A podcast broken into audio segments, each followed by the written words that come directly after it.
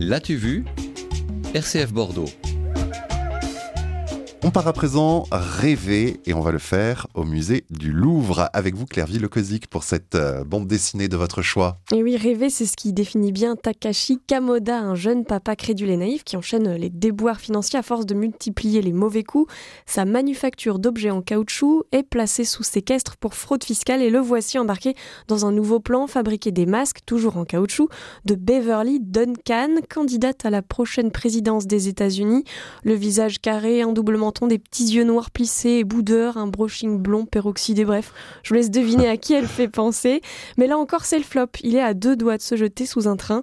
Il croise alors la route d'un étrange signe des rêves, c'est d'ailleurs donc le nom de l'album, envoyé par un certain Iami, un francophile très élégant et complètement manipulateur qui se croit chic pardi en ajoutant cette interjection à toute cette fin de phrase, pardi, entre deux tasses de café au lait, il lui raconte son amitié avec Sylvie Vartan et François Mitterrand pour en arriver au but, lui proposer un marché qui conduira Takashi et sa petite fille Kazumi, qui est beaucoup moins crédule que lui, à Paris et plus exactement au musée du Louvre. alors quel est-il ce marché? Alors voler l'un des tableaux de Vermeer, euh, il s'appelle la dentelière, le temps que les enchères s'affolent et que le fameux Yami puisse vendre sa propre copie du tableau comme étant l'original avant de remettre le vrai à sa place.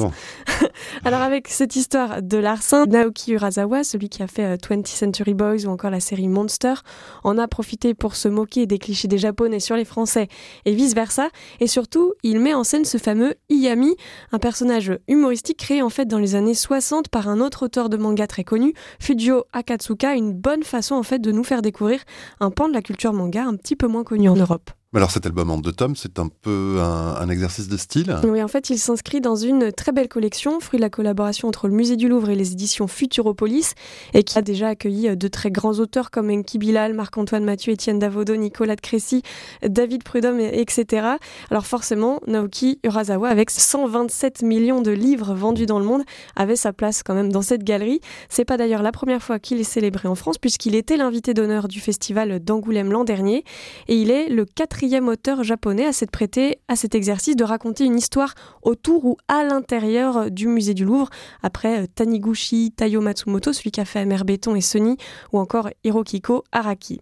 Alors c'est vrai que si Le Signe des Rêves, c'est pas mon album préféré autour du musée du Louvre, j'ai préféré de très loin celui de Taniguchi, ou encore le très coloré et personnel L'île Louvre de Florent Chavouette.